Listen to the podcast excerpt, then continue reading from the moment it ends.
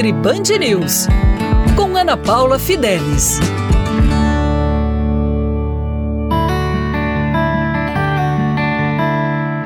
Olá! Hoje vamos falar sobre gordura no fígado.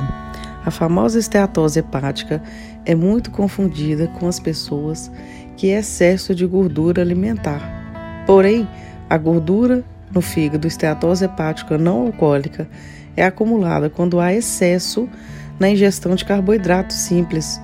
O que são os carboidratos simples? Biscoito, pães, massas, tortas, doces, bolos, sorvete, fast food, sucos, refrigerantes.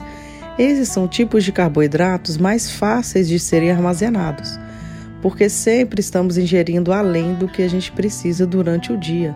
Então, o seu corpo irá armazenar através de gordura, principalmente no fígado. Quando está em esteatose hepática ou acúmulo de gordura no fígado, é importante reduzir o consumo de frutose. A frutose está presente em xaropes, geleias, sucos de caixinha e algumas frutas têm muita concentração. Importante você entender que não é para tirar as frutas. Frutas não causam cirrose, porém, quando você está nesse quadro, é importante você reduzir o consumo de frutas, pois tem pessoas que acham que comer frutas demais é super saudável e não é bem assim.